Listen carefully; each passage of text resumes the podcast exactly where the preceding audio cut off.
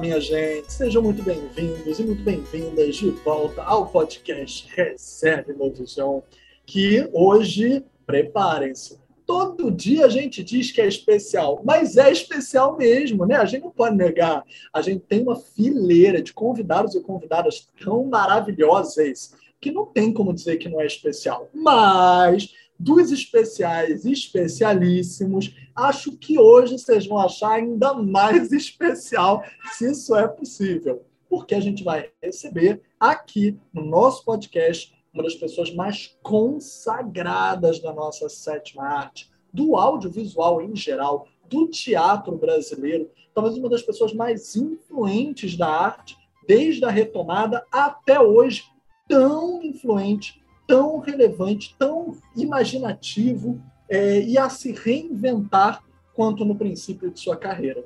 Então, para saber um pouquinho de quem a gente vai receber hoje, para falar um pouco sobre esses filmes, muitos deles aqui na plataforma Reserve Movision, várias das parcerias de carreira estão disponíveis na plataforma. Procurem quando a gente mencioná-las, porque elas estão aqui para vocês. Inclusive, e eu acho que isso já é uma pista, né, Mari? O primeiro filme dirigido por esta grande pessoa que geralmente é lembrada pela atuação, mas também já dirigiu. Então vamos lá, vamos ver se vocês matam a charada. Quem a gente vai receber hoje, querida Mari?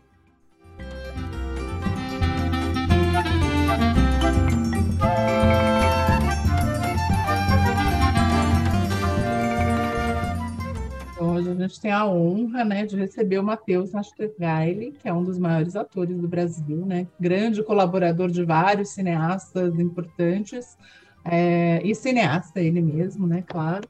Além de, claro, como você falou, é, ator de grandes peças, né, montagens teatrais inesquecíveis, como o livro de Jó, do Teatro da Vertigem e tal.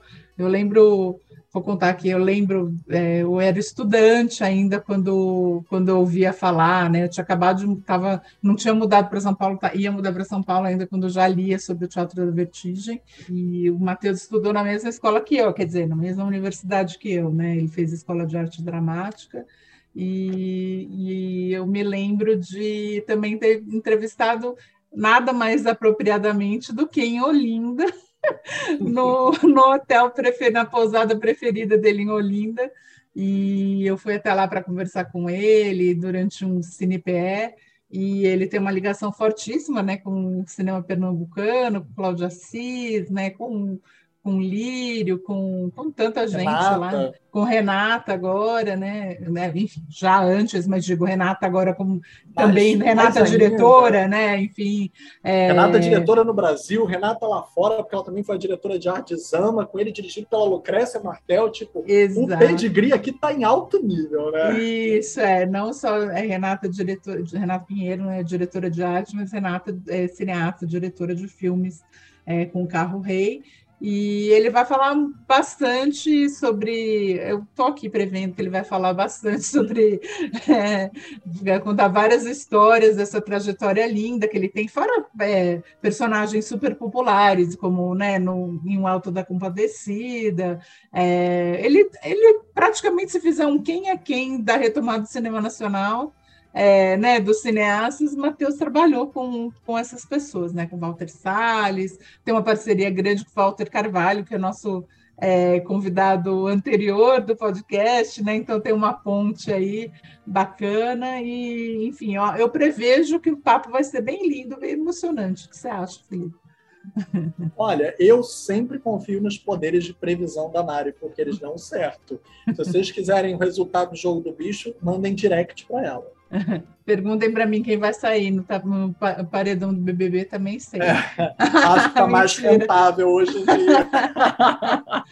Mentira, já sei nada. Mas, enfim, então é isso. Vamos lá é, ao papo com o Matheus Nastalidade.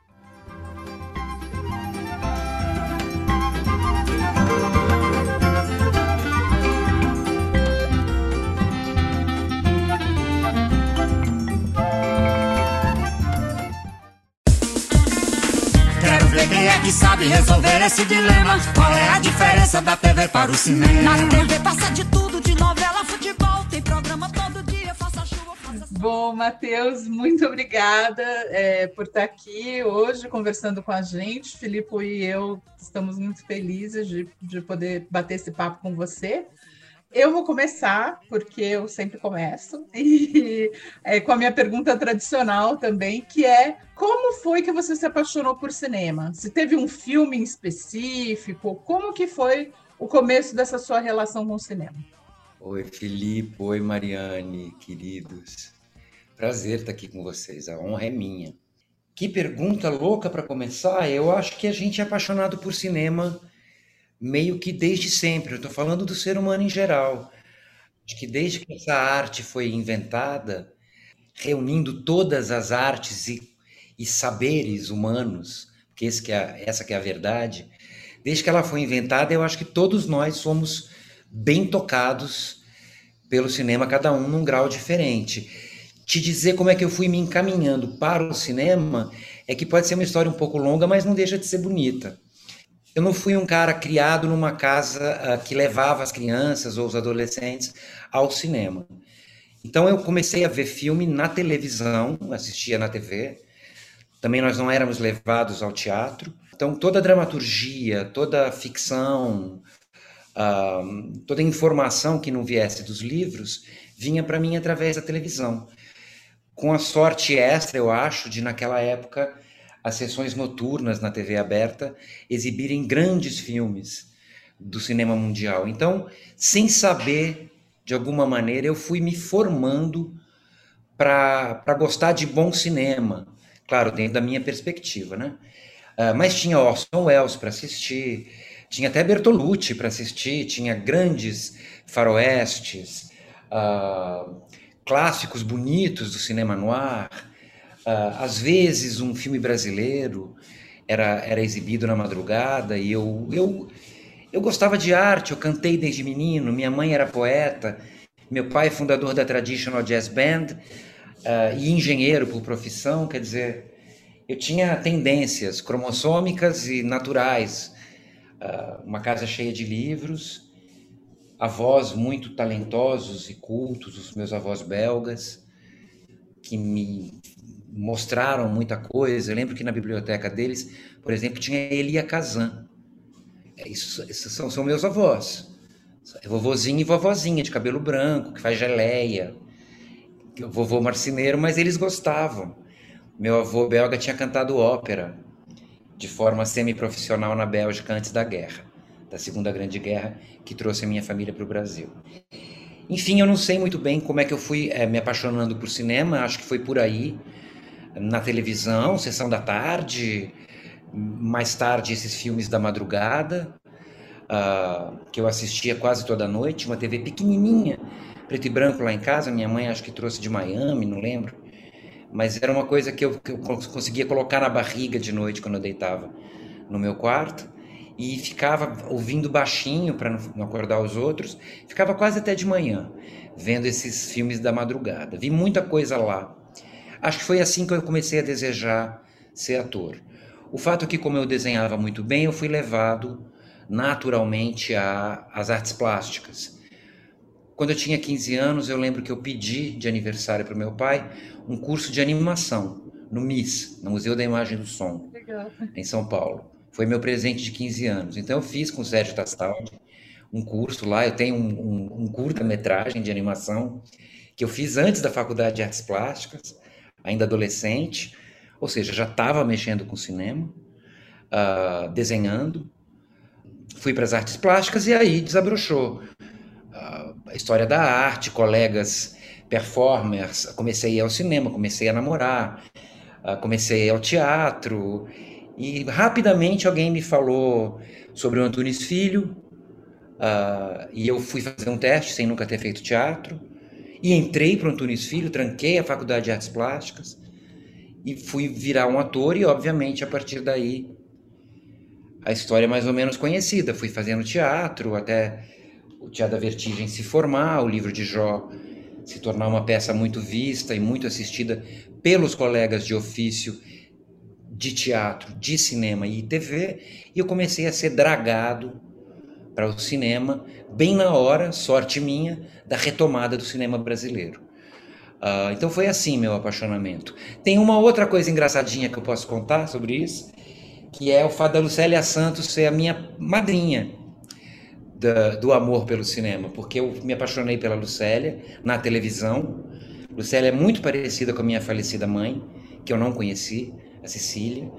Então eu, por motivos óbvios, me afeiçoei à atriz. Desde menininho, vi Escravizaura, eu tinha oito anos de idade. E nunca mais perdi uma novela dela, até ficar mais moço. Uh, tinha uma pasta com recortes dela. E ainda menor de idade, eu pedia para o meu pai me levar ao cinema. Foram as únicas vezes que eu fui ao cinema com meu pai para assistir algum filme da Lucélia.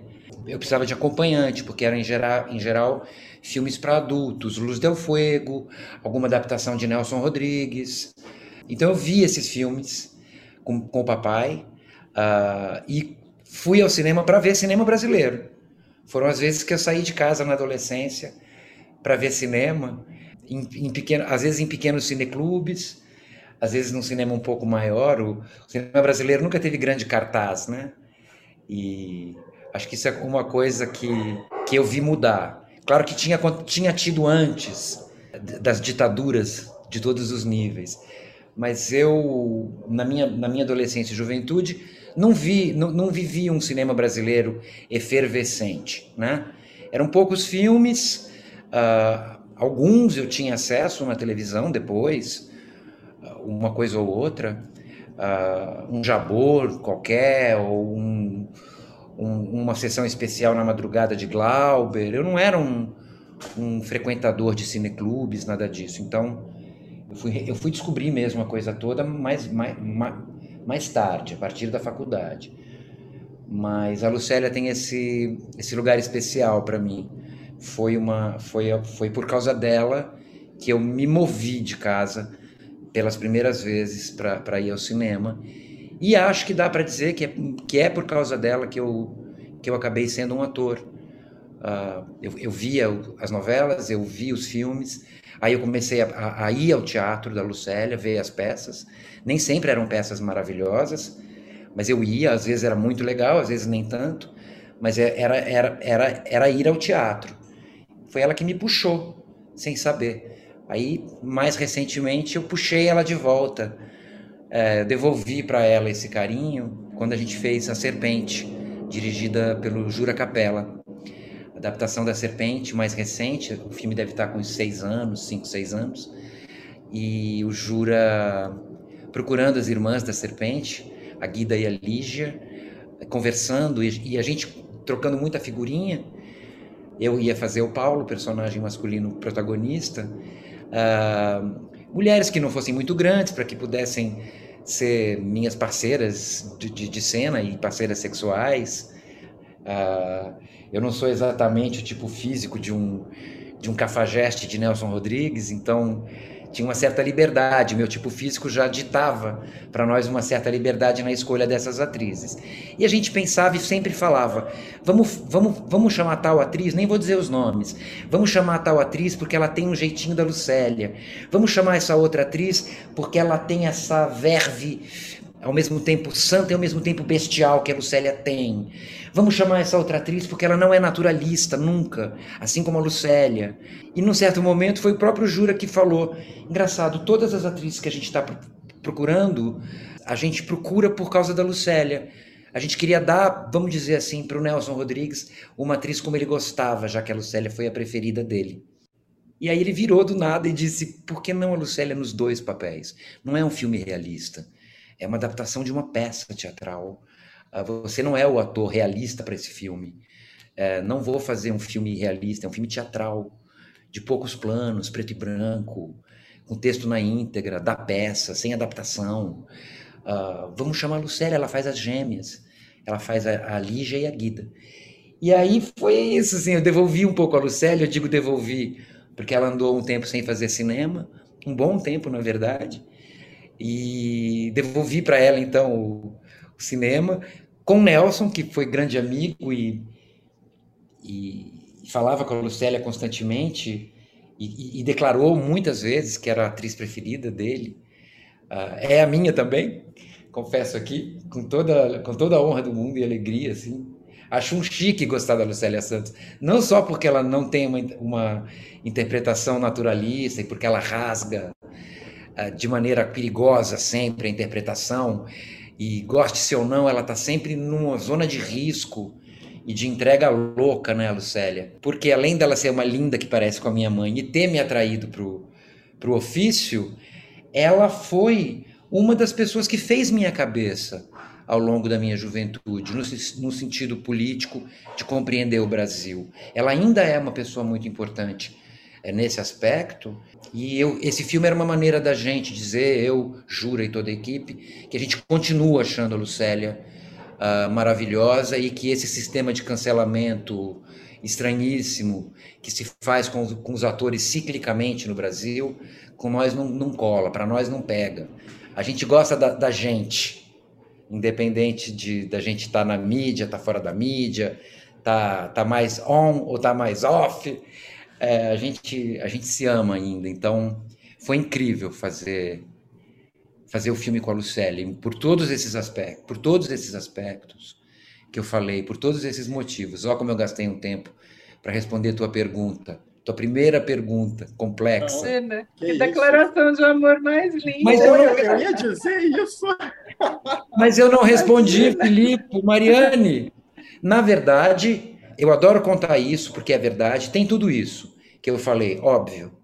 Isso falando profissionalmente, mas o homem, Mateus, e talvez o poeta que eu tenha sido, ou às vezes sou, se apaixonou por cinema quando eu vi projetado numa parede na família da minha mãe, que eu não conheci, uma família que eu desconhecia. Eu fui convidado para uma festa, eu fui, não conhecia ninguém praticamente lá, e eles é, projetaram um, um, DVD de um, de um Super 8 restaurado, de uma festa da família, e uma, e uma tia minha me chamou uma hora e disse: Está vendo aquela moreninha? Era mudo o filme. Tinham várias crianças brincando num certo momento, adolescentes, crianças. Uh, tá vendo aquela menina? Era uma pré-adolescente, bem moreninha, de cabelo cacheado, pequenininha, textudinha, um pouco vesga, de vestido branco. Tô. Ela disse: é sua mãe. E eu imediatamente, é, sem saber que eu ia fazer cinema um dia, entendi o poder que isso tinha, além de tudo, de tornar vivo e vívido um passado e de me mostrar milagrosamente, artisticamente, poeticamente, drasticamente, a possibilidade da mamãe em movimento, do sorriso da mamãe. Uh, eu vi minha mãe por causa do cinema, de um Super 8. Então, acho que eu respondi de todas as formas possíveis meu apaixonamento e meu encanto pelo cinema. Não consigo parar de deixar, de, de pensar toda vez que eu deixo um filme na lata, que eu entrego um trabalho, que ele vai estar tá eterno e vai vibrar diante das retinas das pessoas, mais ou menos afetivamente, mais ou de forma mais ou menos importante, para sempre, né? O ser humano avançou muito na medicina, nessa nossa luta contra a morte. A gente escreveu tratados filosóficos eternos, conhecimentos transmitidos para sempre uns para os outros a gente consegue curar doenças terríveis, prolongar a vida de pacientes de doenças graves, etc. e tal. Mas eu acho que a quebra de braço do ser humano com a morte, que é linda, é terrível, é o que nos caracteriza, eu acho, acima de tudo. Nessa quebra de braço, nós ganhamos dos deuses ou de Deus quando inventamos o cinema. Eu acho que é o que, é, é o que nos era possível, assim. A partir da primeira projeção de cinema, eu acho que os deuses devem ter dito: Ah, não acredito, eles conseguiram, eles estão eternos que nem nós. Amei isso. Que é uma coisa que eu sempre pensei, lindo do jeito que você falou, mas uma coisa que eu sempre, né? Claro que hoje temos todos uma câmera né, na nossa mão o tempo todo. Então, por exemplo, as minhas sobrinhas que são crianças, Filipe também que tem sobrinha criança, nascem com um milhão de imagens já feitas, né? Mas eu, por exemplo, não tenho nenhuma imagem em movimento minha de quando eu estava crescendo, não existia. Né? Era muito raro. Algumas famílias tinham Super 8, alguma coisa, mas não tinha nem família de ver. Não tinha uma imagem, é, uma imagem minha de criança em movimento Não tem, é. Então, assim, mas aí eu sempre pensei. E hoje existe, né? Sim. Porque com os filmes, Matheus já interpretou personagens em que a gente tem ele em todas as idades. Então, assim, até na ficção a gente refabula a existência, né? A gente é capaz de produzir memórias. É, eu sempre pensei isso, que sorte dos atores, né? Dos atores lá dos anos 20, dos anos 30, né? Dos que puderam ter suas imagens é, imortalizadas no cinema. A gente conhece. É uma grande, é uma grande né? invenção. Que lindeza, né? Esse meu avô belga que eu, que eu, que eu contei para vocês, ele foi cineasta amador, cinegrafista mais propriamente dizendo, amador. Então ele teve as, as primeiras versões que eram acessíveis na época na Europa de filmadoras. E ali, ali nós vimos depois de um tempo, quando, quando arrumamos a maquinária de projeção lá do vovô e tal, vimos meu pai criança, vimos bombas sendo jogadas na, em Bruxelas, vimos meus avós na fazenda, enfim, tinha um amor pelo cinema lá em casa também, que, que, é, que é um pouco maior, me parece, do que o normal na época.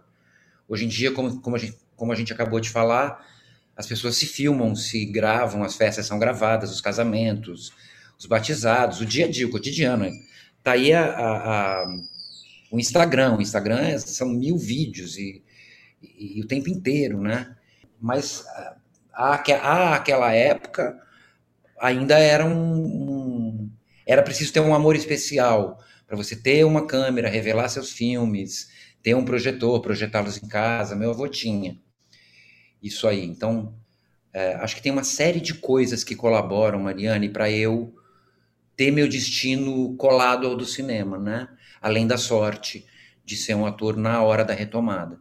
Acho que isso foi um, isso é um acaso, né? Um acaso da, da existência. Acho que é lindo que o Matheus conectou vários pontos e que ao mesmo tempo tem easter eggs da nossa própria história do cinema, né?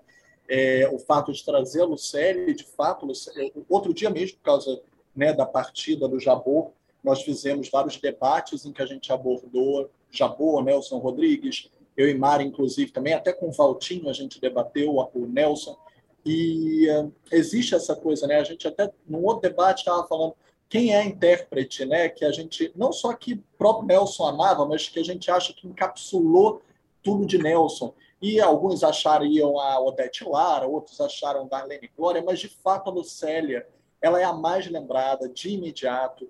E quando você cita também Antunes Filho, né, eu acho que você acaba citando ciclos que se completam de uma maneira muito bela.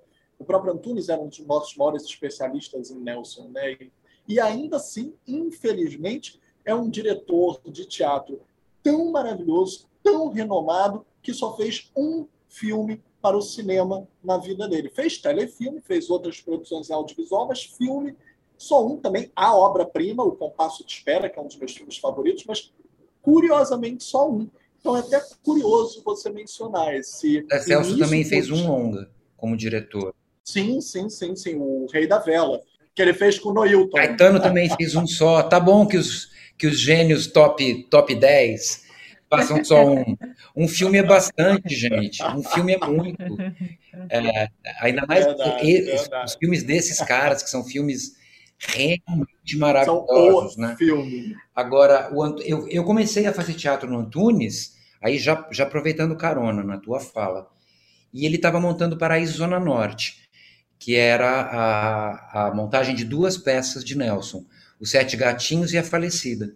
Então, meu primeiro contato com teatro, com dramaturgia, além da televisão e de ver a Lucélia e, e, e interesses nascentes, foi nas mãos do Antunes, estudando a obra do Nelson, paralelamente estudando Butô. Você chegou a querer ver os filmes para fazer a peça ou achava que os filmes não deveriam interferir no palco? No Antunes não nos mostrou filmes, adaptações de Nelson, em nenhum momento lá no CPT, na montagem do Paraíso na Norte. Uh, não, não foi algo que, que foi feito lá. Eu tinha visto algumas coisas na televisão, depois, mais tarde, em alguma sessão especial, assim, em algum cinema, eu tinha visto alguma coisa de Nelson. Mas eu também tinha visto pouco. Acho que eu tinha visto Bonitinha Mais Ordinária, talvez eu tivesse visto a, a, toda a nudez do Jabor em algum momento, me, me, lembro de ter visto isso. antes de estar no Antunes. Mas não era uma referência para o Antunes porque ele queria é, tirar o, o, o, Nelson do, do escândalo, ele achava que se fazia Nelson de uma maneira escandalosa ou para chocar, de uma certa forma, e ele achava que a obra do Nelson era muito mais que isso. Ele achava que era tragédia do mesmo tamanho de tragédia grega, uh, do, das, das, tragédias familiares, uh, do homem comum do Brasil, do homem comum latino. Então ele queria que fosse bíblico. Uh, e ele queria que fosse é, de Casuono, que não fosse nada realista, uh, que não fosse carioca, que não fosse. Ele queria que fosse lapidar, ele dizia. Ele dizia uma coisa linda, Antunes. Eu entendi muito isso. Eu entendi isso do fundo do meu coração, ainda menino. Nessa época eu tinha uns 18 anos, uh, 19. Ele dizia: Eu acho as frases do Nelson lapidares elas poderiam ser cravadas numa tumba de despedida. Então, quando vocês forem falar uma frase de Nelson, nunca falem en passant, nunca joguem fora. Digam como quem fala a última frase da vida, todas as frases. É, e assim trabalhávamos.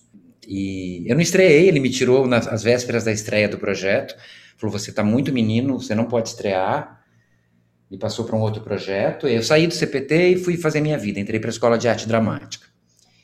Mas fiquei lá oito meses, tendo essa grande aula inicial de teatro. Quando eu fui ver a peça, eu chorei baldes de emoção, porque eu tinha participado da construção daquilo e não tinha estreado, mas também pela emoção de ver o resultado, de ter presenciado a criação de um gênio, montando um outro gênio, dando a esse gênio um novo patamar Uh, foi incrível. Para a Zona Norte era uma coisa incrível. O Serrone fez um cenário que era um, uma estação de metrô no meio parisiense, e tudo acontecia com as pessoas entrando e saindo daquele buraco daquele metrô, no Ar Nouveau. Uh, os personagens se vestiam como bu velhas bonecas, todas as mulheres pareciam bonecas velhas, com cabeleiras desgrenhadas, coloridas, era muito bonito de ver, e tudo com o butô, movimentos bem uh, ondulantes, a sensação que você tinha era de que você tinha tomado um ácido. Depois de ali duas horas e meia de peça, porque eram as duas peças inteiras, depois de duas horas e meia ali, você parecia que tinha tomado um ácido. O que eu continuo achando um bom sinal de quando você entrou em contato com uma obra de arte, né? Tanto no cinema, e cada vez eu sinto isso menos, infelizmente tanto no cinema quanto no teatro, me parece que um bom sintoma é quando você sai de alguma maneira enlevado ou fora de si da sessão. Antigamente acontecia muito.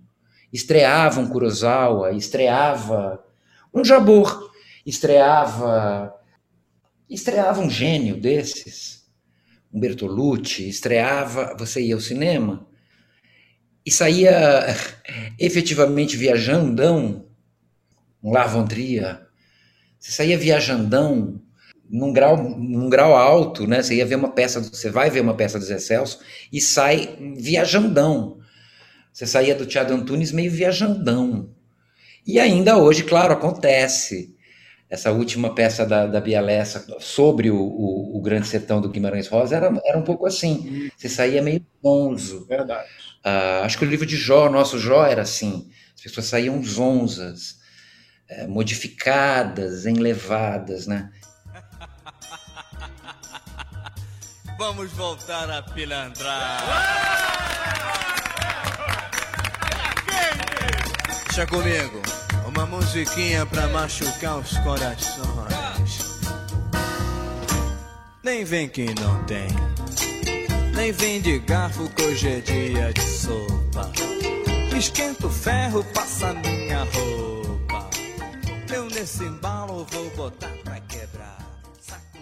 Não à toa, Matheus, quando você até tocou nesse assunto, não à toa, lembremos né, que o teatro nasce em Epidauro, o mesmo lugar onde nasceu a medicina, né, que nós teríamos clássica como até hoje, e quando os médicos recebiam o paciente doente, eles receitavam não só remédio, como peça, né? Então a pessoa era obrigada a sair do atendimento clínico e tinha que não só tomar alguma coisa, como ir ver um teatro como parte da cura. Né? Então é, é, é, mágico pensar que uma coisa está intrinsecamente ligada à outra, né? O, a peça, o filme também é te dopar, né? Liberar dopamina, é você se enlear, elevar-se a um outro estado de consciência. É. E eu sei que você, com o teatro, também levou isso para o audiovisual, que era uma questão, acho que seria uma, um próximo passo que nós íamos te trazer. Como é que você sentiu o clique da transição? Porque não à toa, já que você tocou no Nelson, seu, seus primeiros trabalhos em audiovisual, na, na TV, se não me engano, foi A Vida Como Ela É, né?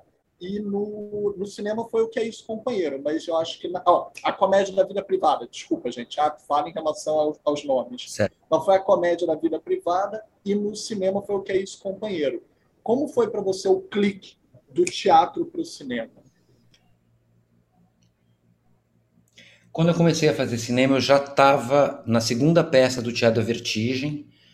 Uh, eu já tinha feito minha fase de formação na Escola de Arte Dramática já tinha encontrado meus pares uh, de fazer teatro e éramos todos uh, admiradores de grandes cineastas, mas principalmente dos grandes encenadores uh, brasileiros. Eu, especialmente, além desses, tinha um amor pelo Kazuono e achava que depois do Kazuono, do Butô, da dança japonesa do Butô, nada tinha sido feito de verdade de novo na cena mundial. Eu achava naquela época. Talvez até eu ainda ache um pouquinho. Por mais que a gente ame Pina Bausch, por mais que a gente esteja falando, por exemplo, de Antunes e Zé Celso, que são encenadores absolutamente geniais. Eu vi Peter Brook, eu vi Minuschini, eu vi muita coisa legal pela vida fora. Mas acho que nada me deixou mais louco do que Kazuono, nunca. E eu tentava trazer um pouco isso para o Teatro da Vertigem, tanto no Paraíso Perdido quanto no livro de Jó. Como eu não sei falar. A gente chamava, o Antônio e eu, a gente deu o nome para essa minha busca de desencarnado.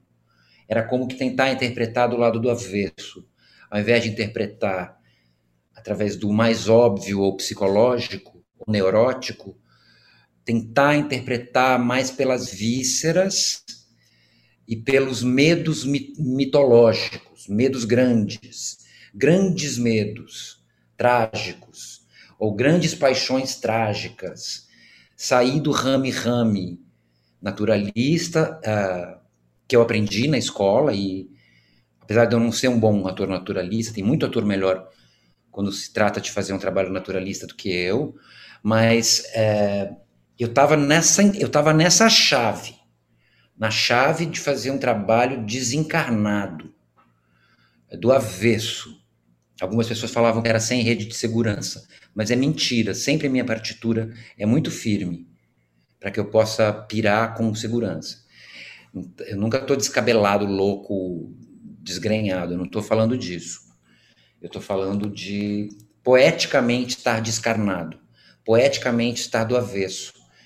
E eu acho que eu devo ter carregado isso para essas primeiras experiências na TV e no cinema, porque eu estava em pleno movimento disso eu acho que é um pouco visível, apesar de eu estar tá treinando também uma, uma, uma, uma, contenção. Eu via que os meus colegas estavam interpretando para lentes, eu fui entendendo o tamanho das lentes. A Fernanda Torres me ajudou muito no companheiro a entender isso. Uh, e rapidamente eu entendi claramente isso, que o tamanho da lente uh, tinha muito a ver com a distância uh, que o espectador está de você. Lá no Jó, como não era um palco italiano, por exemplo, todo mundo envolvia a cena, eram 60 pessoas por dia que entravam no hospital para ver o espetáculo. O espetáculo, para quem não sabe, era feito dentro de hospitais, hospitais desativados. Em três atos, cada ato num andar, a tragédia do, do, do Jó, que é um herói sábio do Antigo Testamento. É uma proto-tragédia, é um poema épico, bíblico, Uh, o Tó queria, o Antônio Araújo, diretor do Teatro da Vertigem, queria falar da peste da AIDS, que na época não tinha o tratamento eficiente que tem hoje. Quer dizer, hoje em dia ninguém mais morre de AIDS, a não ser que não tome remédio A não ser que por algum motivo muito louco a pessoa não faz exame nunca e um dia descubra tarde demais que está doente. Mas hoje em dia, se você rapidamente perceber que está infectado e cuidar, você nem transmite a doença e vive normalmente com um remedinho que não tem mais efeito colateral, como era antigamente. Ou seja, na época, lá no, nos anos 90, as pessoas morriam simplesmente. E o Tó queria falar sobre isso, usar o Jó para falar disso. Né? O Jó é o herói sábio que questiona a justiça divina quando fica doente. Por causa de uma aposta de Deus e do diabo, ele perde a família, perde os bens materiais e, por fim, perde a saúde. E aí ele abre a boca para questionar a justiça divina. Se eu sou um homem bom, justo, honesto, se eu sou um cara legal, por que, que eu estou sofrendo tanto? Me responde Deus, ele queria falar com Deus. E acho que foi a última vez que Deus apareceu para alguém.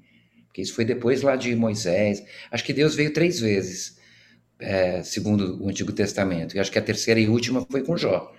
E ele não respondeu, né? Tanto que o Jung escreveu depois um livro chamado Resposta a Jó, que é tentando responder um pouco para o Jó aquilo que, Jó, que Deus não quis responder na, na poesia bíblica. Deus só, só enche o Jó de perguntas. Tipo, se você. Foi você que deu asa às águias? É você que faz a cobra rastejar e ter veneno? É você que cria os abismos cheio de, cheios de lava e, e, e faz explodir os vulcões? É você que, fi, que planta as estrelas no firmamento? Se for, eu te respondo por quê que você é um homem bom e está sofrendo. Se não, meu filho, Cinge teus rins como um herói, assim está escrito lá, é bonito. Cinge teus rins como um herói e morre. Me arrepiei. Eu estava nessa onda, eu estava fazendo a peça quando eu comecei a fazer televisão e cinema. Então eu acho que isso estava acontecendo também no meu corpo de ator e de alguma maneira deve ter sido captado pela câmera, já que ela é tão sensível. Por outro lado, também, como eu estava falando, o Jó não era num, num palco italiano, então eu tinha muita percepção de estar tá interpretando todos os dias para alguém que estivesse a um metro de mim, como para o outro espectador que estava a 20 metros de mim lá atrás. Tinha que ser grande, épico e ao mesmo tempo tinha que ser verdadeiro, sincero.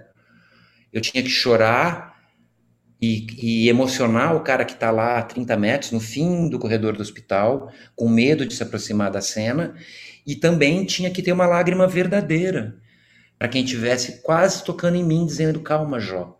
Porque isso acontecia lá no espetáculo. Muita gente tocava em mim, apesar de eu estar nu, todo ensanguentado. Muita gente me dava a mão durante a peça, me fazia levantar, sussurravam palavras inesquecíveis de força, força, enfim. Eu acho que isso entrou para dentro do, do, do, da retomada do cinema brasileiro junto comigo, porque eu estava nesse movimento. Claro que em alguns trabalhos eu vejo isso mais claramente, isso me foi mais permitido, eu vejo muito claramente que eu pude usar isso com toda a plenitude junto com Cláudio Assis. Ele entendeu isso uh, e sempre ele me permitiu que os personagens todos e mais variados possíveis, que eu fiz de tudo lá com Cláudio, uh, tivessem essa, esse do avesso. Pelo menos em algum momento que eles se virassem do avesso. Que eles não fossem nunca só um problema neurótico. Que eles sempre, sempre fossem uma tragédia. Que eles tivessem em si, carregassem em si, cada um deles, uma tragédia. É onde eu vejo mais claramente essa minha contribuição de formação para dentro do cinema brasileiro, uma espécie de catarse que faz com que a sessão de cinema, às vezes, quando dá certo, nem sempre dá certo, né, gente? Quando dá certo, a sessão de cinema se parece um pouco com uma sessão de teatro. Então, eu mesmo às vezes estou na plateia e quando dá certo, eu sinto na plateia o, o, a catarse que eu tinha pensado em fazer e que, eu, e que eu gostaria de provocar se eu tivesse numa, ao vivo com as pessoas no teatro. No cinema do Cláudio, é quase sempre os personagens conseguem em algum momento dar esse, oh, esse, vi, esse giro uh, e continuar sendo de cinema, né? Não virar teatral ou falso ou declamado, cons conseguir dar esse giro, trair as neuroses e tentar ir mais fundo. Às vezes pelo excesso, de uma violência ou pelo excesso de, um, de uma intenção, às vezes pelo excesso de uma abstinência. Eu lembro, por exemplo, que no, no, no Baixio das Bestas, que é um filme que eu amo, eu fazia um personagem que era um líder de uma galera agroboy. Provavelmente bolsonarinhos, assim, proto-bolsonarinhos. Devem estar todos. Se eles existissem hoje em dia, eles seriam todos bolsonaristas. Uma galerinha agroboy do, da zona da mata pernambucana que tem algum dinheiro e aí maltrata mulheres lá no interior, curra as meninas, bate em prostituta, enfim, os filhinhos de papai capotam os carros importados que os papais donos de usina dão para eles, que nunca leram um livro, nunca foram ao cinema e ficam buzinando na praça. Isso aí o interior do Brasil todo, o centro do Brasil todo, ali Mato Grosso, Dourados. Essa galera tá espraiada pelo Brasil inteiro. E o meu personagem era um pouco mais velho que os meninos agroboys no filme, por isso era o líder. E era um cara que não tinha nada de bom, ele era de, desconstrutivo. Ele desconstruía tudo. Era um niilista, era um cara de muita inteligência, mas pouca perspectiva. E utilizava aquele pequeno poder para um gozo imediato e, e pífio. E era extremamente violento com as mulheres. É um filme sobre a violência contra a mulher e contra a geia, a terra. Esse é o Baixo das Bestas. A violência contra a terra, através da, monocultura da cana-de-açúcar e a, a, violência contra a mulher no Brasil, no interior do Brasil. E ele me pediu que eu, uh, eu, eu, disse, bom, não tem, um, não, não tem perdão, né, para esse Everaldo. Ele falou, não, não tem nada de bom para o Everaldo. Eu disse, não. Como é que eu vou fazer isso de uma maneira que não seja horrível ou cafona? Não quero fazer um vilão de filme americano. Como é que eu faço isso? Pensando junto com eles, com ele, nós caminhando ali naquela desgraça que é Nazaré da Mata, que é uma terra desgraçada, a gente viu um chiqueiro com um porco. E a gente olhou o olho do porco e a gente se entreolhou na mesma hora e, e meio que fechamos assim, não lembro quem falou primeiro em voz alta, mas assim, faz o olhar de um porco.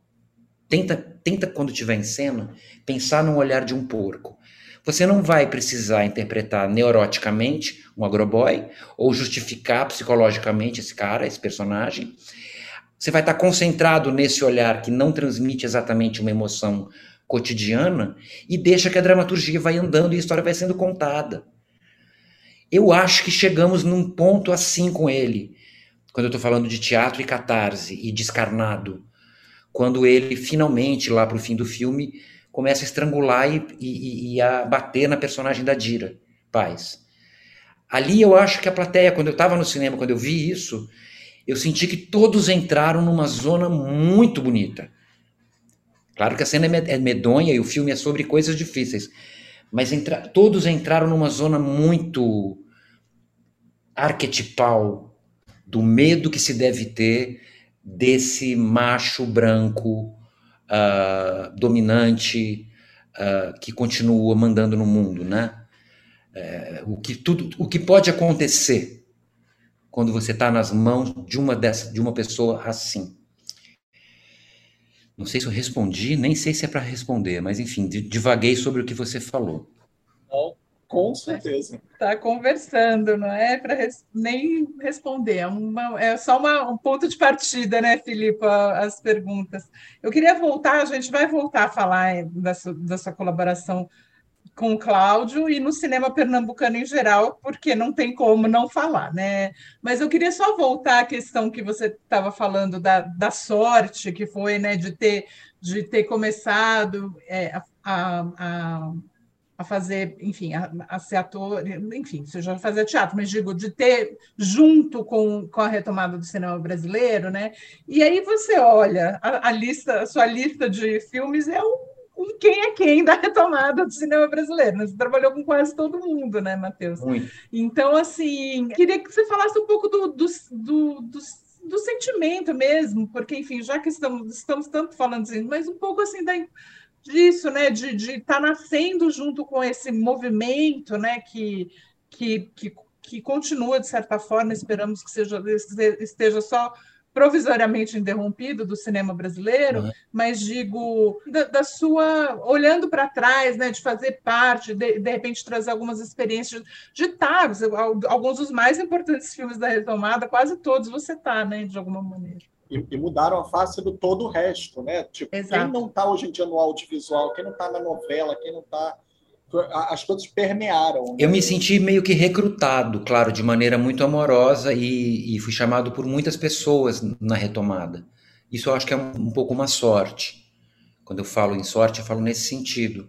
E realmente eu estava nos primeiros longas da Lili Café, eu estava nesse primeiro filme de retomada do Bruno Barreto, eu estava com todos do todos do Cláudio, estava com Lírio, estava com Belmonte, estava com uh, meu Deus, eu não posso deixar ninguém de fora porque é terrível.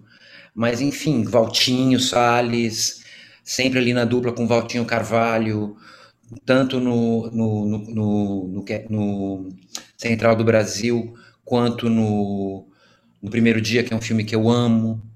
Muita coisa, muita coisa linda, muitos encontros maravilhosos e, mais recentemente também, eu, eu, eu permaneço com esse sentimento de, de chamamento. Quer dizer, é bem comum você me ver trabalhando com alguém que está ou estreando ou praticamente estreando uh, e arriscando a pele, como foi com a Serpente e o Jura Capela, como foi agora com o Carro Rei da Renata Pinheiro, como foi, como, como, como sempre é. Acabei de sair do set do Petros Cariri.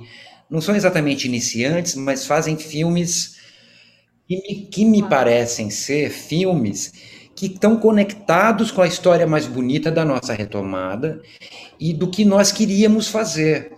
Obviamente, com a, com a, com a multiplicação de projetos e com a força que o audiovisual foi ganhando no Brasil, desde a retomada, o cinema foi ficando muito saudável e fazendo vários estilos de filme de novo. Então, muita comédia legal e muita comédia ruim, muito drama legal, muito drama ruim. Uh, muito filme de arte legal, muito filme de arte não tão legal, enfim.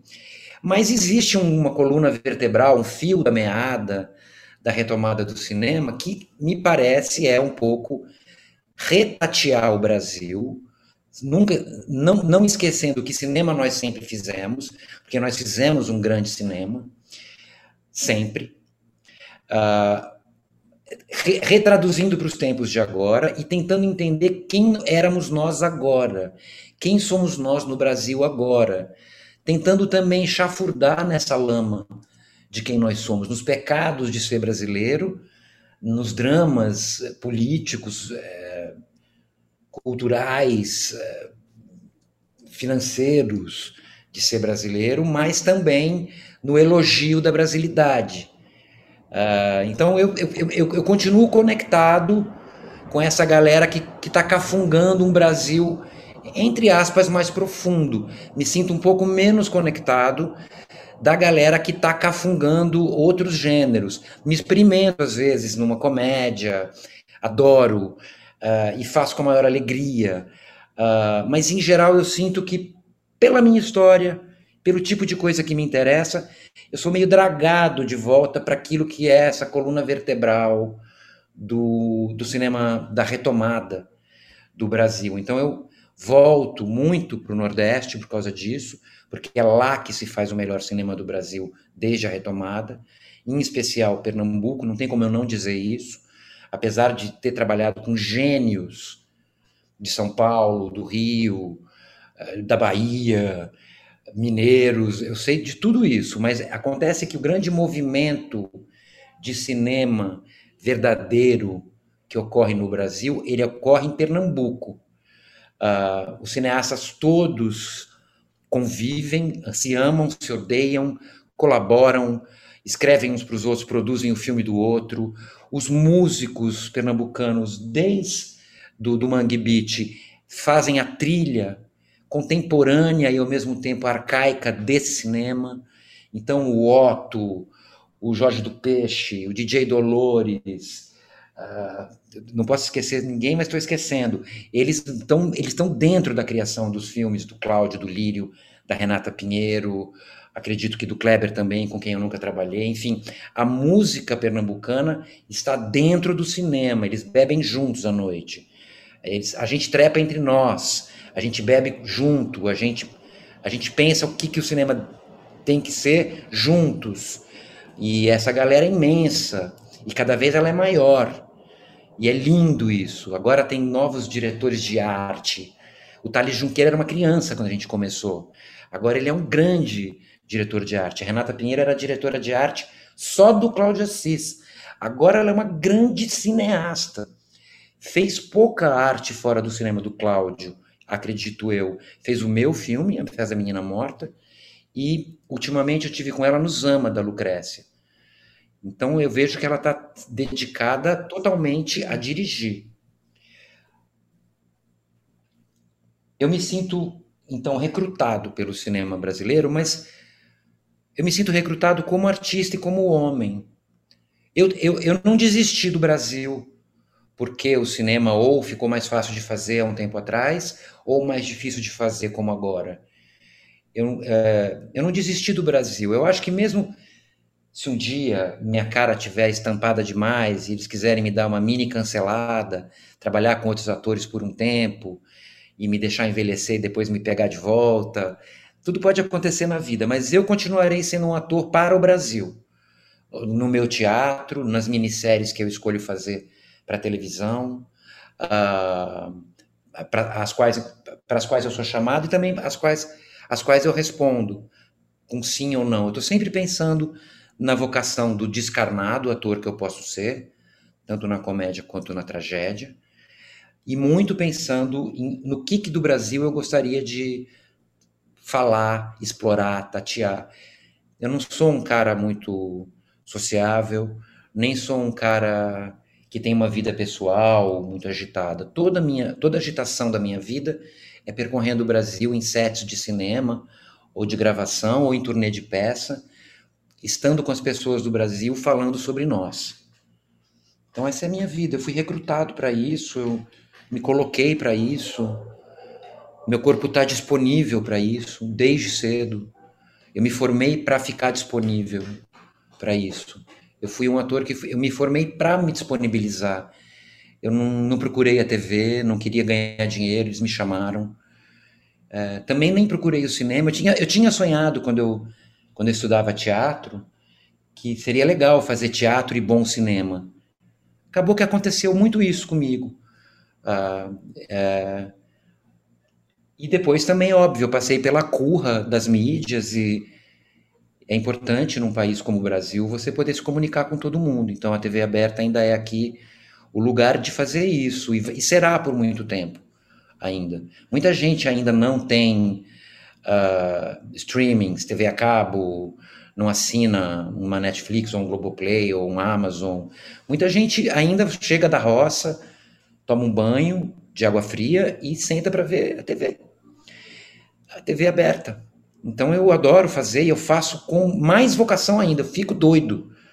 Eu fico doido na televisão. Vocês não sabem o que sou eu na televisão. Eu quero que cada cena seja inesquecível, maravilhosa e aquela correria da indústria. E o pessoal não entende porque eu estou tão preocupado que não ficou tão bom. Se aquela cena é tão igual àquela outra que ficou ótima ontem. E eu fico, não, gente, é, quem vai ver essa, essa cena é alguém que não vai ao cinema, é alguém que não vai ao teatro, tem que ser muito legal. Não posso só contar a história para eles, eu quero dar algo a mais, um subtexto, é, uma, uma graça crítica. Uh, eu não quero que eles riam assim como quem ri de uma piada feia. Né? Isso quando não eram as duas coisas, né? Quando não era um filme e uma minissérie ao mesmo tempo, tipo Altra Compadecida, é. ou os projetos é, é, com o Alder Gomes, que também tem filme, série, Cine Hollywood. Então, acho que você conseguiu nessa marcar dois mundos e conseguiu comunicar, falar com ambos como uma ponte muito potente. Né? Isso foi bem legal, Filipe, porque acho que teria sido restrita a experiência se eu ficasse sendo um ator de grupo teatral com algumas experiências em cinema. Eu acho que a popularidade e os bons trabalhos em TV foram também é, me levando para outros cineastas e outros filmes. uh, e vice-versa. Esses filmes também foram me fazendo voltar para a TV sempre.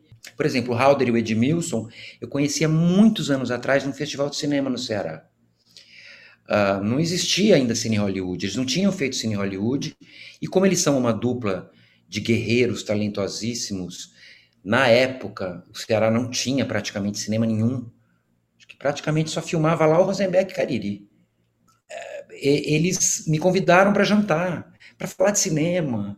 Quando eles vieram com essa onda de a gente vai, a Globo comprou os direitos do cine, vai virar uma série e a gente queria que você fosse o prefeito, nossa, eu, eu, eu fiquei tão feliz, eu pensei, meu Deus, isso é um chamamento para a brasilidade que, que me é feito de quando em quando de uma maneira violenta. Porque eu estava eu tava justamente me queixando na época, gente, que eu achava que a televisão aberta não estava mais investindo em séries de amor por nós mesmos. Como é o Alto, como são várias que eu fiz e várias que eu não fiz mas que já, já não estavam mais sendo feitas. Parecia, me parecia que a TV aberta estava uh, começando a investir muito mais em, em séries que pudessem uh, competir com os seriados americanos. Uh, então, é, investigações policiais, prostituições e coisas assim, nada contra. Nada contra, mas eu, eu sentia uma. Me, me sentia. Olha, se eu puder fazer um elogio, se eu puder fazer um elogio rápido, até porque você também tem participação, mas digo, é, às vezes até fizeram para agradar o estrangeiro e a gente recuperou, como sob pressão. Se sob pressão era para ser um plantão médico estrangeiro brasileiro, a gente totalmente recuperou, reocupou e é uma das melhores dramaturgias televisivas da, do, do país e é brasileiríssima. Total, se de início pudesse ser plantão médico, hoje é nosso hospital, é nossa carência, mas ao mesmo tempo nossa garra, nossos desafios. E totalmente o retrato do sistema de saúde brasileiro ao mesmo tempo sendo mostrado. É, é, mar... uhum. é maravilhoso mesmo. Mas enfim, eu estava sentindo falta, eu até fiz uma participação um dia, não, filmei dois ou três dias um cego num episódio. Por isso que eu falei que você tinha. É. Eu lembrava do seu papel. também naquela série Os Carcereiros, que também é sobre cárcere no Brasil e tudo. Eu digo assim, eu senti a falta de uma série elogiosa e carinhosa para, para, para, para quem nós somos como brasileiros, o brasileiro comum. E aí veio o Cine Hollywood, que caiu no meu colo. Assim, elenco majoritariamente cearense, muita gente de teatro que nunca fez TV, todos meio que com uma trupe ali em torno do Halder e do Edmilson, alguns convidados é, de honra, eu me senti honrado, tipo eu e a Heloísa Perricê, a gente se sentiu honrado, tipo, nossa, eles vão deixar a gente entrar nessa família, né? E eu falei, olha que engraçado, é isso, é uma série, bombou, viu, gente? Um sucesso lindo.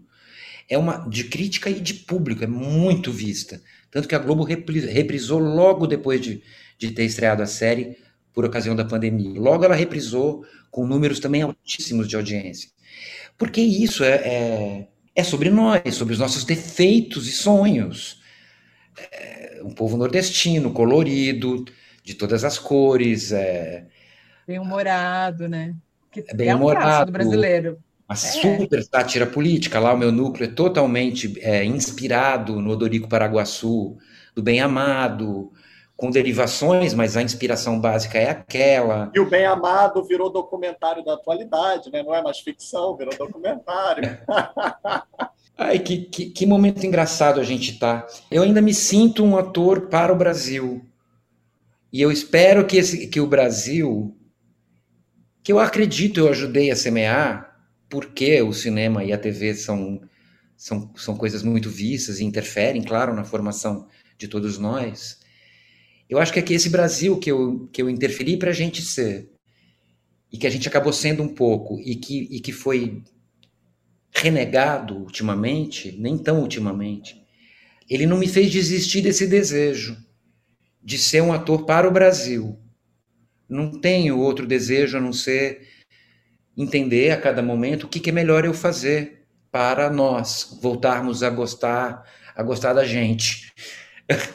É, é, é mais, é mais isso que tem me preocupado, até me deixado em silêncio, porque a gente está falando muitas coisas e às vezes eu acho que a gente está falando muito entre nós, para nós mesmos. Eu vejo um, um ao, contrário do que as pesquisas andam propalando, eu, eu vejo um bolsonarismo firme, é, crescente entre as pessoas simples do Brasil.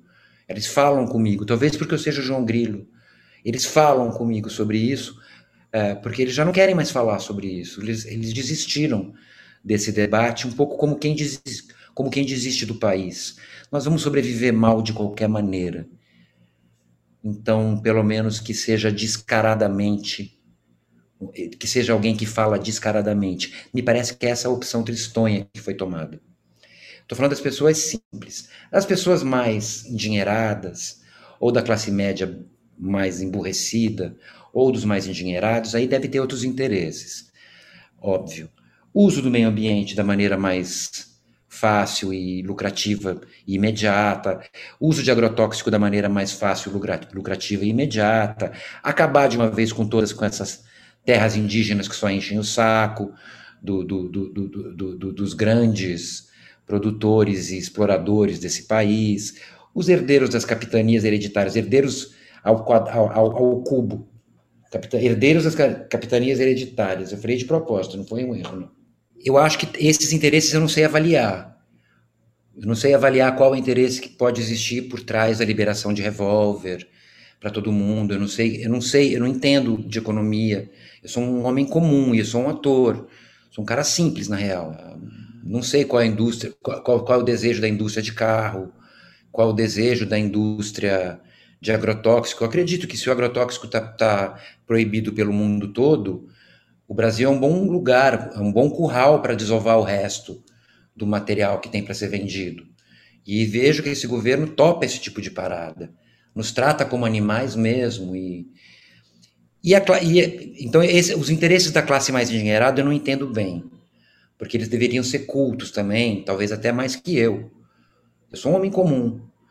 E o, agora o interesse mediano é que me, mais me assusta. O do, do, dos homens simples eu acho que eu entendi. Tem uma desistência, uma desistência e um entregar-se ao que parece pelo menos ser mais sincero nesse momento. E me parece que da classe média o que existe é uma grande preguiça de mudar o mundo e uma grande, um grande rancor por, por nós não gostarmos do projeto de vida da classe média. Quer trocar de carro, quer ter uma doméstica mal paga, que é poder viajar para Miami duas vezes por ano, que é fazer plásticas a cada três anos quando for envelhecendo, que é sei lá qual é entendeu? Mas essa galera toda que acreditou no capitalismo uh, e que se sentiu um pouco desprestigiada nos anos, nos anos bonitos que a gente viveu e que coincidem com, a, com o período da retomada do cinema brasileiro. É que o Matheus falou tudo. Quando você mencionou capitanias hereditárias, a gente lembra, infelizmente, que o Brasil ele não foi forjado, ele não foi fundado com direitos o brasileiro se enganou, ele fez uma grande farsa, ele acredita que ele tem privilégios. A Constituição Federal não defende direitos, ela defende privilégios. E quando eles não têm o privilégio, eles se sentem muito, muito prejudicados. Quando, na verdade, isso é uma farsa. Não existe privilégio. O que existem são direitos. E que direito é um bem comum. E aí, quando o brasileiro acha que direito é privilégio e é exclusivo e excludente, gera isso, né? é um cada um por si.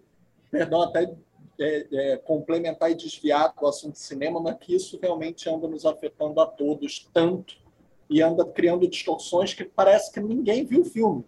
Porque os filmes já vêm dialogando, como o Matheus colocou muito bem, já há muito tempo isso, né, Marcos? É, a, a gente teve a sensação um pouco de um... Foi uma depressão, parece que nada tinha sido dito. Ah, não parecia que o Alto da Compadecida era o, era, era o filme mais amado e assistido do Brasil. O alto é, é, é, é altamente político e ele é um pedido de humanidade. Ele é uma crítica aos poderes todos, à exploração do homem comum. É, é, eu, eu, eu, continuo um pouco triste, mas repito, não abandonei a ideia de que tem que ser uma, tem, tem que ser um ator para o Brasil, que o Brasil está modificado, talvez momentaneamente, talvez o mundo todo esteja modificado momentaneamente, colocando em xeque o que dá ainda, o que não dá para ser feito. Uh, mas eu vou insistir no humanismo e, nos, e na preservação do, do meio ambiente.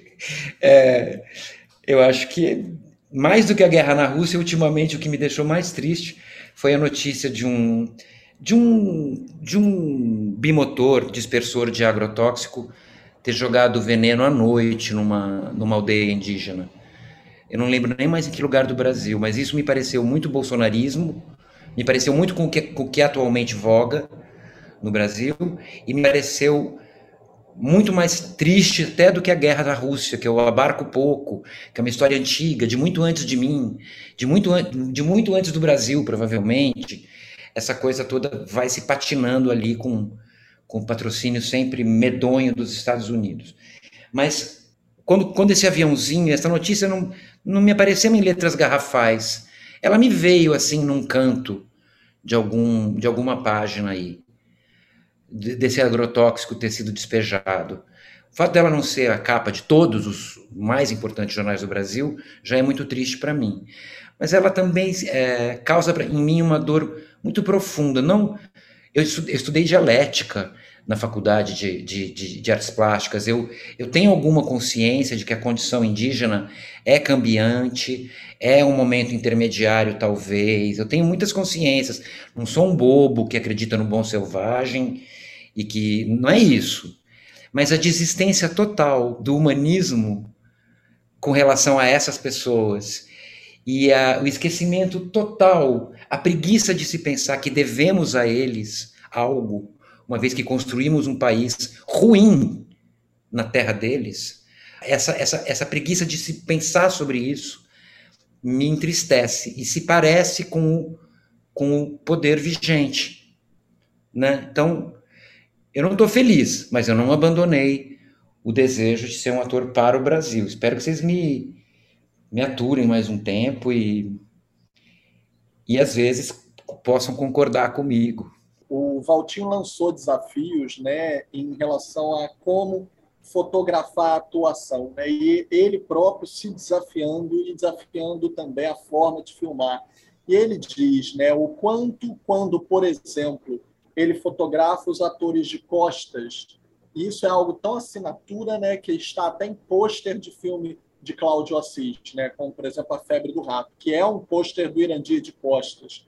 Então, quando a gente pensa o ator de costas, o ator na sombra, o ator na penumbra, situações inversas ao que a gente talvez tivesse de herança do teatro, o ator no holofote, o ator na luz, o ator de frente para o público, e quando ele pensa essa economia de cena, mas que ao mesmo tempo não é econômico, né, porque forma um quadro geral, como é que você sente quando você atua com a fotografia do Valtinho? E não só né, no Cláudio, você já atuou também com outros, é, outras batutas que também foram a fotografia do Valtinho, como em Central do Brasil e etc.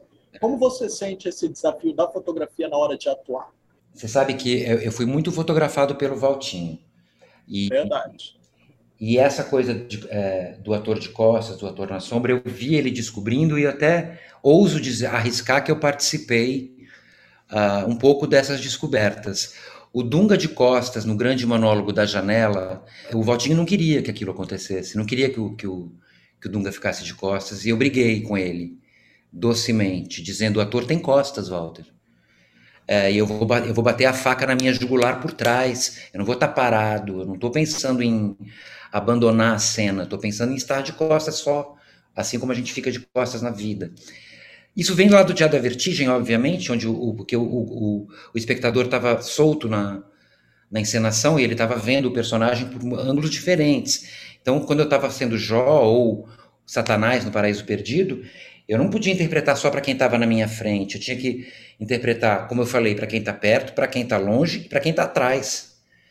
Uh, e isso eu usei, e obviamente, quanto mais livre o tipo de cinema e de experimento, mais você consegue experimentar, literalmente. Com o Valtinho e o, e o Cláudio Assis era o lugar, porque ali o Walter está sempre disposto, com, quando, quando o Walter fotografa para o Cláudio, ele está sempre disposto a aceitar intervenções e a arriscar coisas que ele talvez não arriscasse com diretores um pouco mais tradicionais, vamos dizer, uh, ou que pretendem uma obra com um sucesso mais imediato de crítica e de público. Talvez ele, ele se sinta mais à vontade para se arriscar, uh, porque realmente o Cláudio não está tão interessado no sucesso, vamos dizer, uh, imediato de uma obra, mas muito mais se o berro, se o berro que a obra dá vai ser forte o suficiente para ser ouvido ou não. É o melhor encontro. Eu acho que os melhores filmes do Cláudio são fotografados pelo Walter e os melhores filmes. E olha que eu amo o Big Jato e amo o, o Piedade, mas acho como um todo que os melhores filmes do Cláudio são fotografados pelo Walter e acho que os melhores filmes do Walter são, foram dirigidos pelo Cláudio. Acho mesmo. E olha que eu estou falando de duas pessoas com uma obra imensa, o Valtinho, então, fez filmes maravilhosos com muita gente, mas sempre eu acho que, de alguma forma, é, o Cláudio curra a, a beleza da fotografia do Walter, não sei se com o temperamento dele, se com as histórias do Wilton, se com a interferência de atores como eu e todos os outros que, que, que filmam com o Cláudio. Existe um, um desejo de sujeira. E existe, eu estou só continuando então essa, essa, essa provocação do Valtinho. Existe em mim, muitas vezes, como ator de cinema, o desejo sim de me esconder e de não estar tá postado classicamente embaixo da luz, como um ator clássico numa, numa, numa peça de teatro italiano. Uh, eu sou do Teatro da Vertigem, né? É, a gente interpreta de ponta cabeça, todo ensanguentado, é. dentro de um balde é, de, de, de, de, jogar órgãos, órgãos humanos para incinerar, num buraco. Então, sim, eu acho que eu contribuí um pouco com isso, uh, com, essa, com essa experiência que o Walter fala, de não estar tá classicamente sempre filmando e favorecendo os atores. E muito com essa coisa de. Isso é um experimento meu pessoal, e, e principalmente no Cláudio eu consigo fazer, uh, de poder, por exemplo, ficar de costas uma cena inteira lá no fundo, como são planos sequências. Muitas vezes eu simplesmente saio da ação. Uh, fiz isso muito no Febre do Rato. Febre do Rato é uma história muito engraçada. Febre do Rato é um filme lindíssimo, lindíssimo, que o Walter fotografou em preto e branco.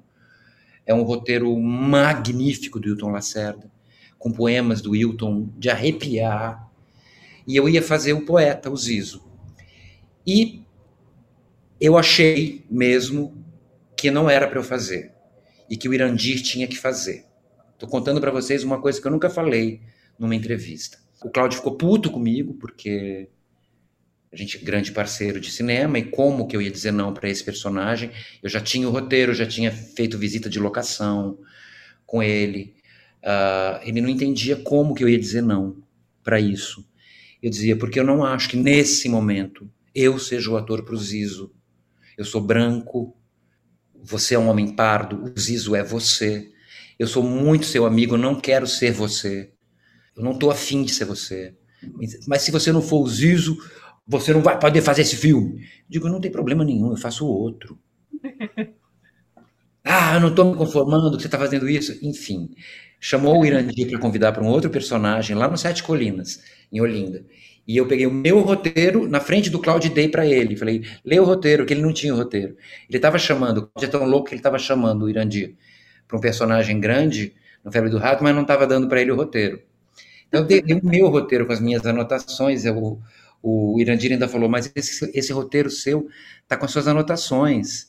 E o Cláudio me olhando arregalado, eu falando assim, tá tudo bem, eu anoto de novo. Mas eu já sabia que eu estava entregando para ele. Fui para Tiradentes, quase que fugindo do Cláudio, e ele me, me ligou em Tiradentes e disse, bom, eu não, eu, não, eu não sei o que fazer com você. Acho que não, você não vai estar no filme. Eu estou muito chateado. Eu não queria. Eu não gosto de filmar sem você. Foi muito bonitinho.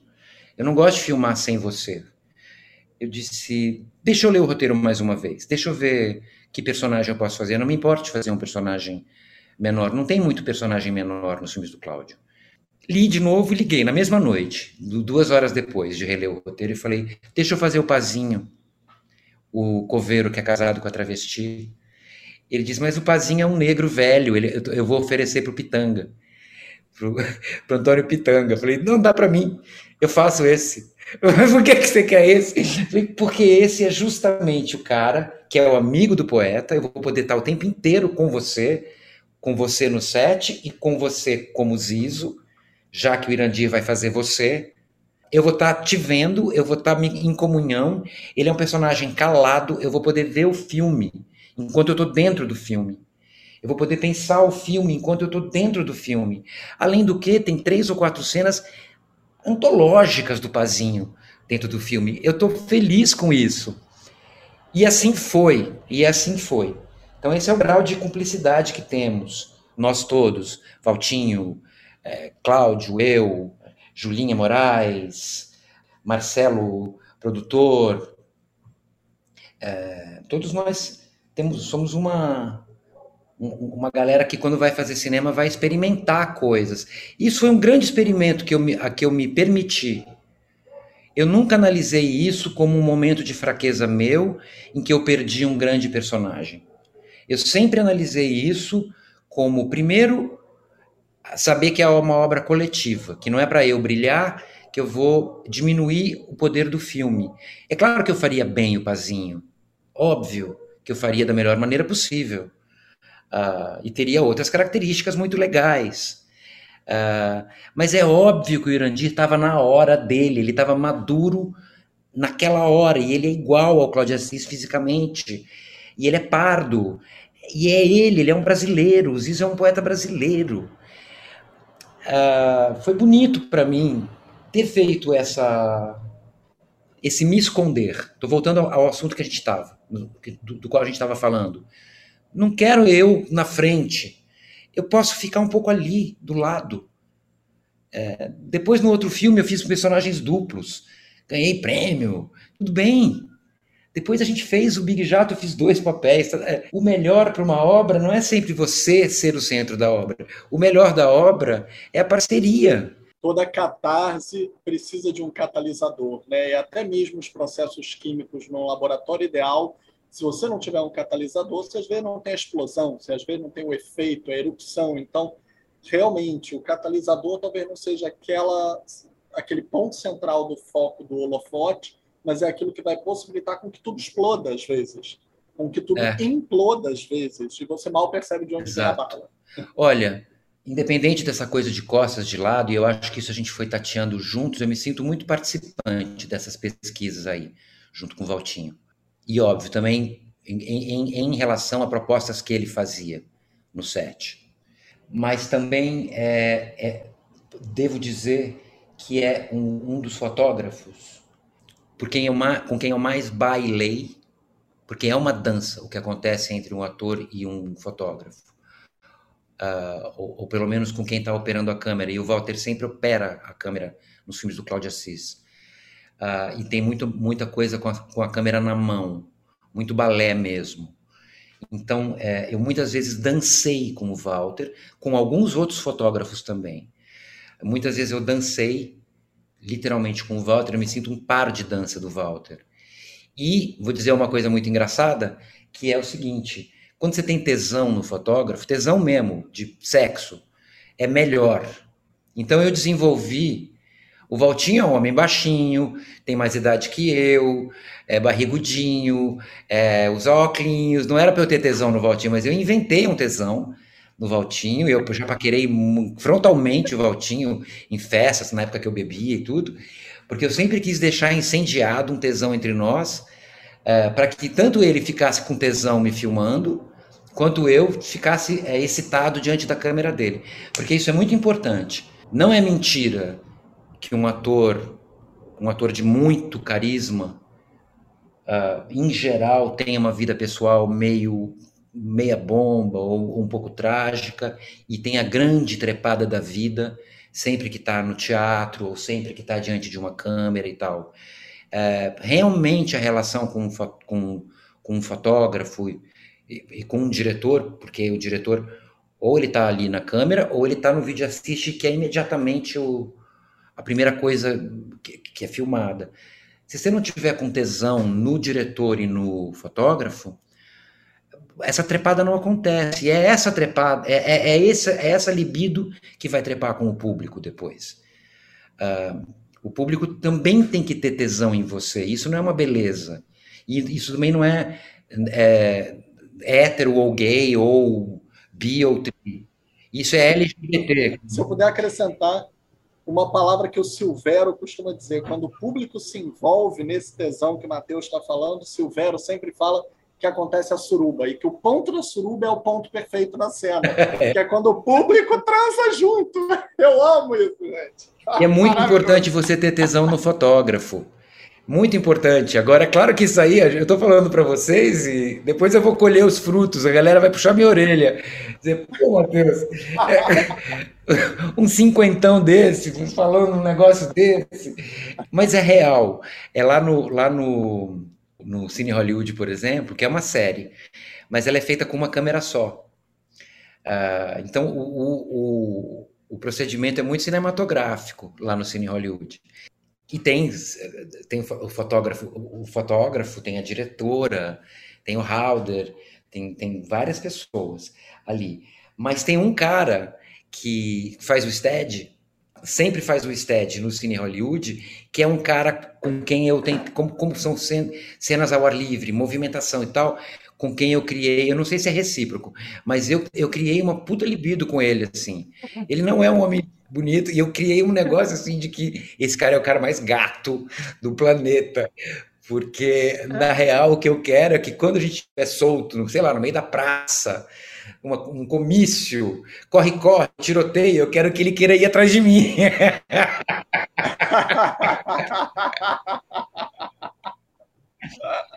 Muito bom isso. Matheus. Eu, eu, eu, como, como diretor, eu me entreguei bastante também a esse, a esse desejo de não expor o ator de maneira careta, né? Embaixo da luz o tempo todo, de frente, uh, cruzando o plano no diálogo. Claro, muito influenciado pelo nossas, pelas nossas descobertas no cinema pernambucano, especialmente no Cláudio Assis e do Valtinho. Claro que isso, uh, uh, isso interferiu bastante nas minhas escolhas lá na festa da menina morta.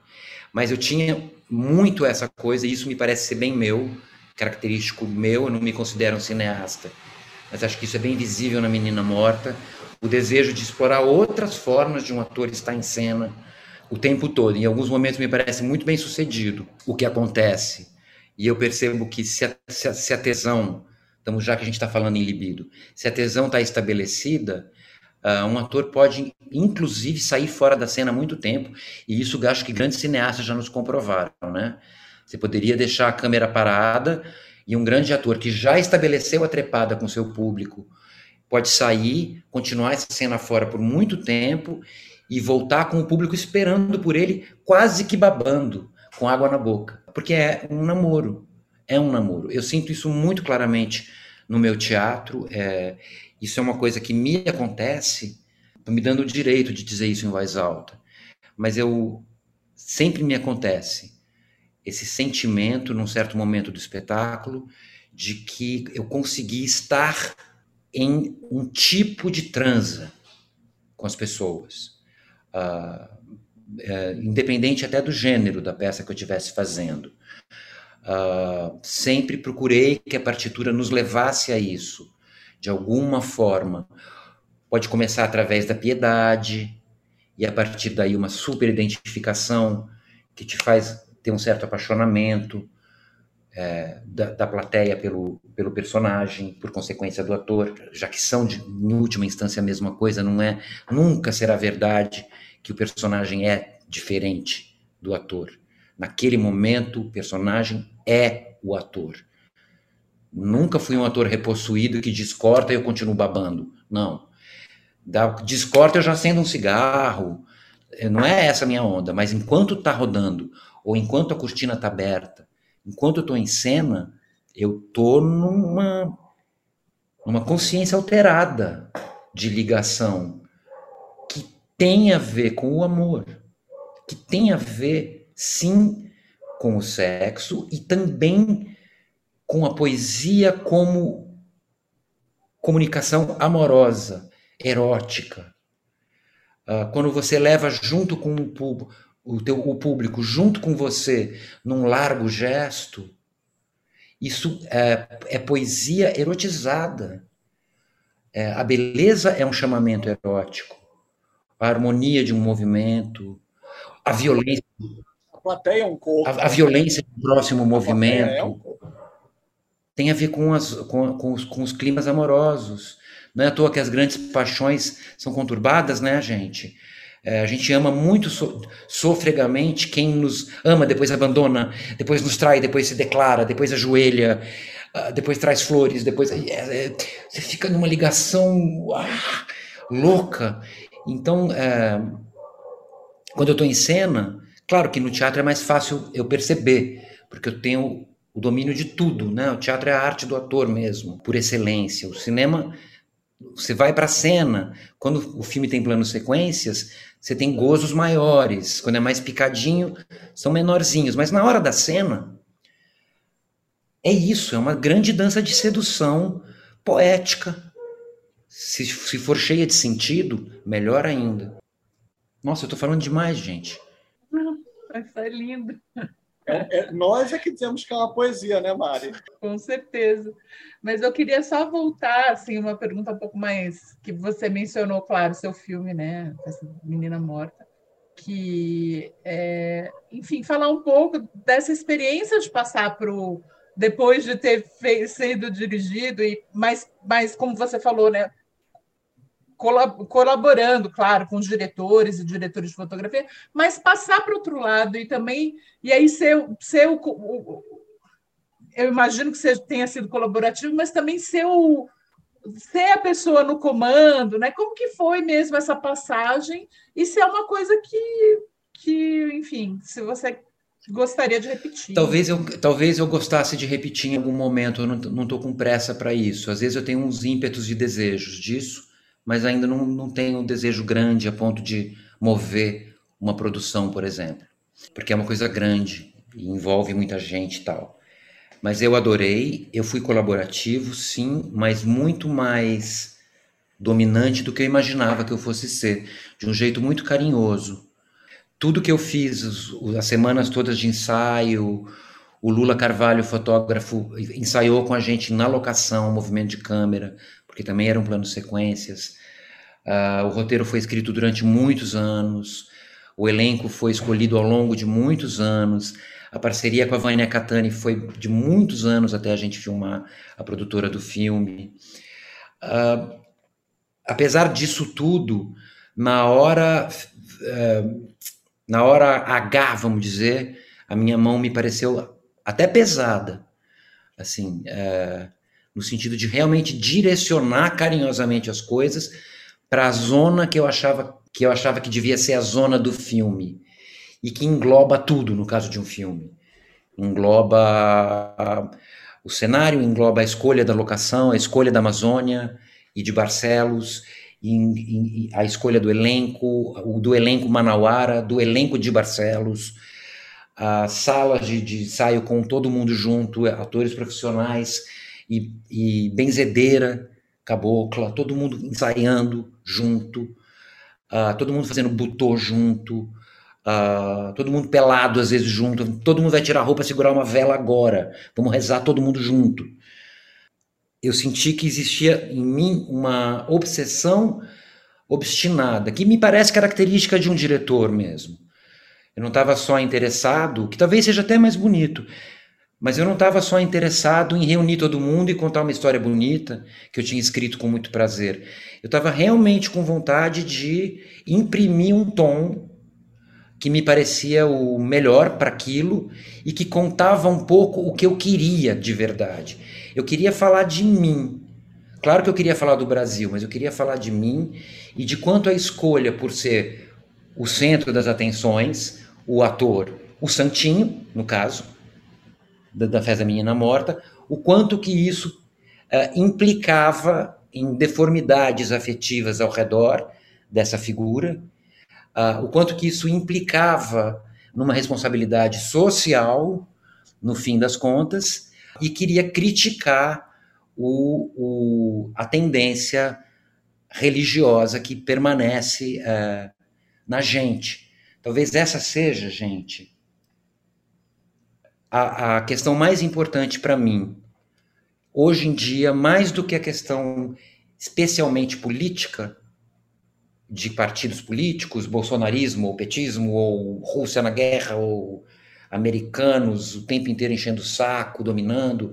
Muito mais do que isso, eu sou há muito tempo preocupado com como que o ser humano utiliza a, a, a religiosidade primitiva para dominar uns aos outros, para manobrar as pessoas, uh, e como que a arte, o cinema, o teatro podem nos liberar por exemplo, quando faço teatro e quando fiz meu filme, o único filme que eu fiz como diretor, A Festa da Menina Morta, quando faço minhas peças e quando eu fiz meu filme, eu sempre desejei que fossem orações.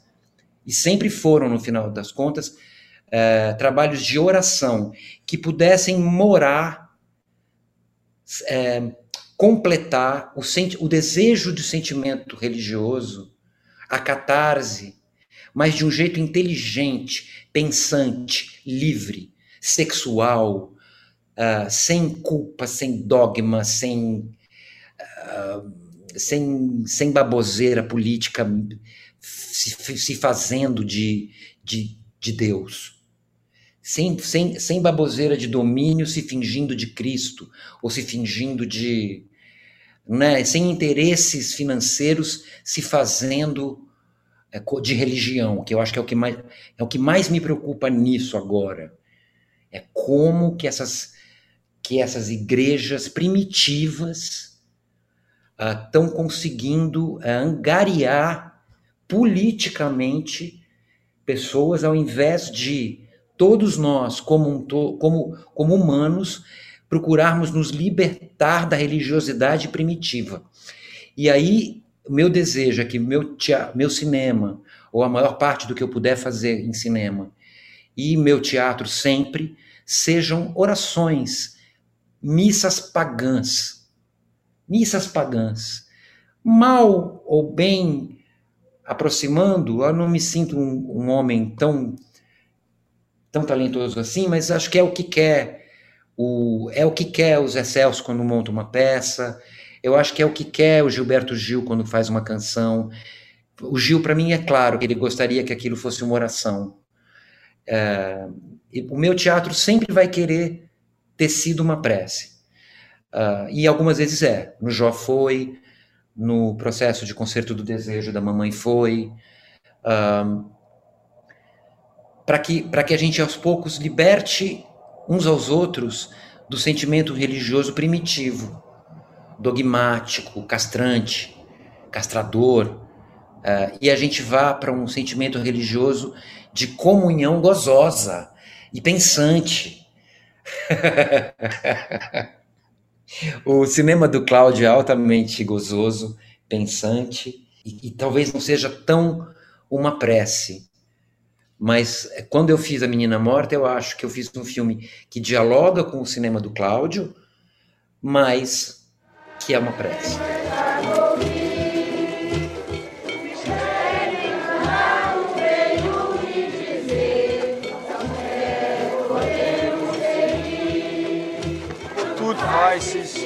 Acabou-se o mundo. Acabou-se o mundo. Um jeito lindo de, de encerrar nossa conversa, que foi excelente. Muito obrigada, Matheus. É, que lindezas, né? São muitas lindezas, dá para co colecionar aqui. É, obrigada de novo pela sua obra e pelo papo aqui de hoje. Foi muito bom ter você aqui. Eu que adorei. Você vê, eu, tava, eu demorei a fazer e eu ando muito quieto, mas foi só a gente abrir a porteira com pessoas inteligentes e, e que amam cinema, e que já me deu um monte de vontade de pensar coisas me deu vontade de fazer coisas, de sair um pouco do silêncio. Eu que agradeço então a oportunidade de ter de novo libido em estar tá falando do, disso que eu faço, mesmo a gente às vezes duvidando de que isso sirva de verdade para ajudar o mundo a ser melhor. Mesmo assim, acho que está tá renovado aqui depois do nosso papo esse desejo de ser um ator para o Brasil, seja lá o que isso queira dizer atualmente.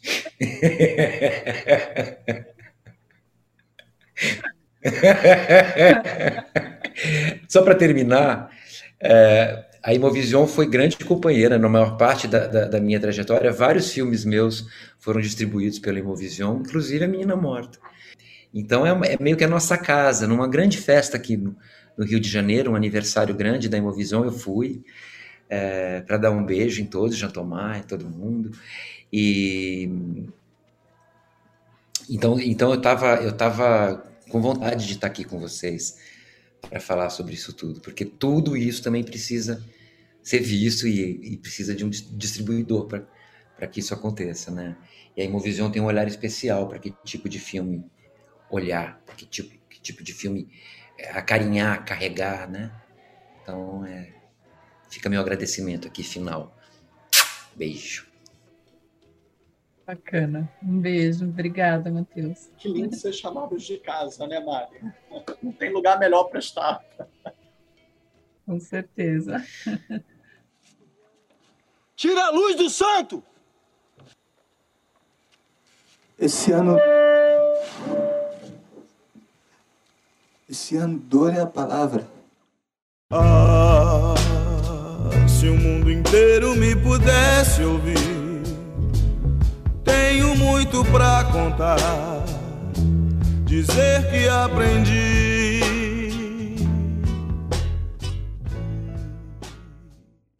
Bom, gente, então foi isso, né? Alguns é, dos filmes, é, quase vários desses filmes que a gente falou foram distribuídos pela Imovision, alguns estão lá na plataforma, ou vão estar no futuro. E espero que vocês tenham curtido o papo. A gente adorou, né, Filipe? E... Verdade, adoramos. Filipe, tem algum recadinho dos nossos ouvintes? Olha, teve um recado tão lindo que eu queria não só trazer aqui para a gente, mas agradecer também por a gente ter podido tocar desse jeito. Foi uma troca, um intercâmbio que gerou essa reflexão maravilhosa. Recebemos um recado de Natu Donis, que falou sobre, é, graças ao podcast da Reserva Movision, conheci Abbas Kiarostami mergulhei na filmografia dele desde janeiro e estou completamente apaixonada. Então, a gente só tem a agradecer a você, Natu, que graças a você como ouvinte, como interlocutora, trazendo diálogo aqui para a gente, a gente sabe desse feedback e que bom que uma edição do nosso podcast pôde disparar esse resgate, essa reivindicação de uma filmografia inteira de um saudoso cineasta que se foi cedo demais, mas contribuiu com tanto é quase infinito a contribuição dele, mesmo tendo sido tão cedo. E eu acho também que vale a gente acrescentar, com tantas estreias na plataforma, algumas dicas a mais. Mari, tem algumas dicas que você poderia dar para a gente que chegaram há pouco tempo, que estão aí na plataforma e que talvez sejam relevantes da gente poder lembrar nesse momento que a gente está passando? Com certeza, Filipe. É, os lamentáveis eventos que estão acontecendo agora na Europa, né, mais uma vez na Europa, é, eu acho que tem dois filmes na plataforma que ajudam a entender um pouco a guerra que está acontecendo na Ucrânia, que na verdade começou lá atrás, né? E os cineastas ucranianos têm falado do conflito com a Rússia já desde 2014, que foi quando ele começou, quando a, quando a Rússia anexou a Crimeia e invadiu, enfim, não oficialmente invadiu partes do leste do país, né? E tem dois filmes na plataforma, um é o Atlantis, do Valentim Vassianovich, que fala sobre. Ele é até é esperançoso, né? Ele fala dos horrores e fala. É, eles passam num futuro, quando a guerra terminou, né? E um homem conhece uma. É, enfim, está trabalhando, a região está devastada, tem um, uma catástrofe ambiental, e ele conhece uma mulher que faz o resgate que é uma coisa que a gente nunca pensa, né? o resgate dos corpos, né? O resgate das pessoas que dos soldados e dos civis que ficaram pelo caminho, né? Que é uma, uma, uma das tragédias, uma das tantas tragédias da guerra.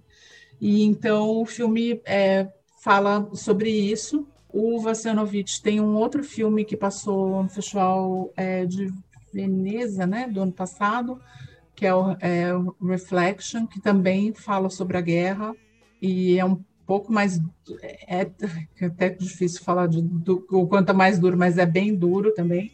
Mas enfim, na plataforma além do Atlantis, você você encontra também o Donbass, que é o nome da região dessa dessas duas regiões, né, que foi o apelido que se deu dessas duas regiões no leste da Ucrânia que foram invadidas, enfim, em tese estão em guerra civil é, entre separatistas apoiados pela Rússia e, e ucranianos que lutam para que o território se mantenha.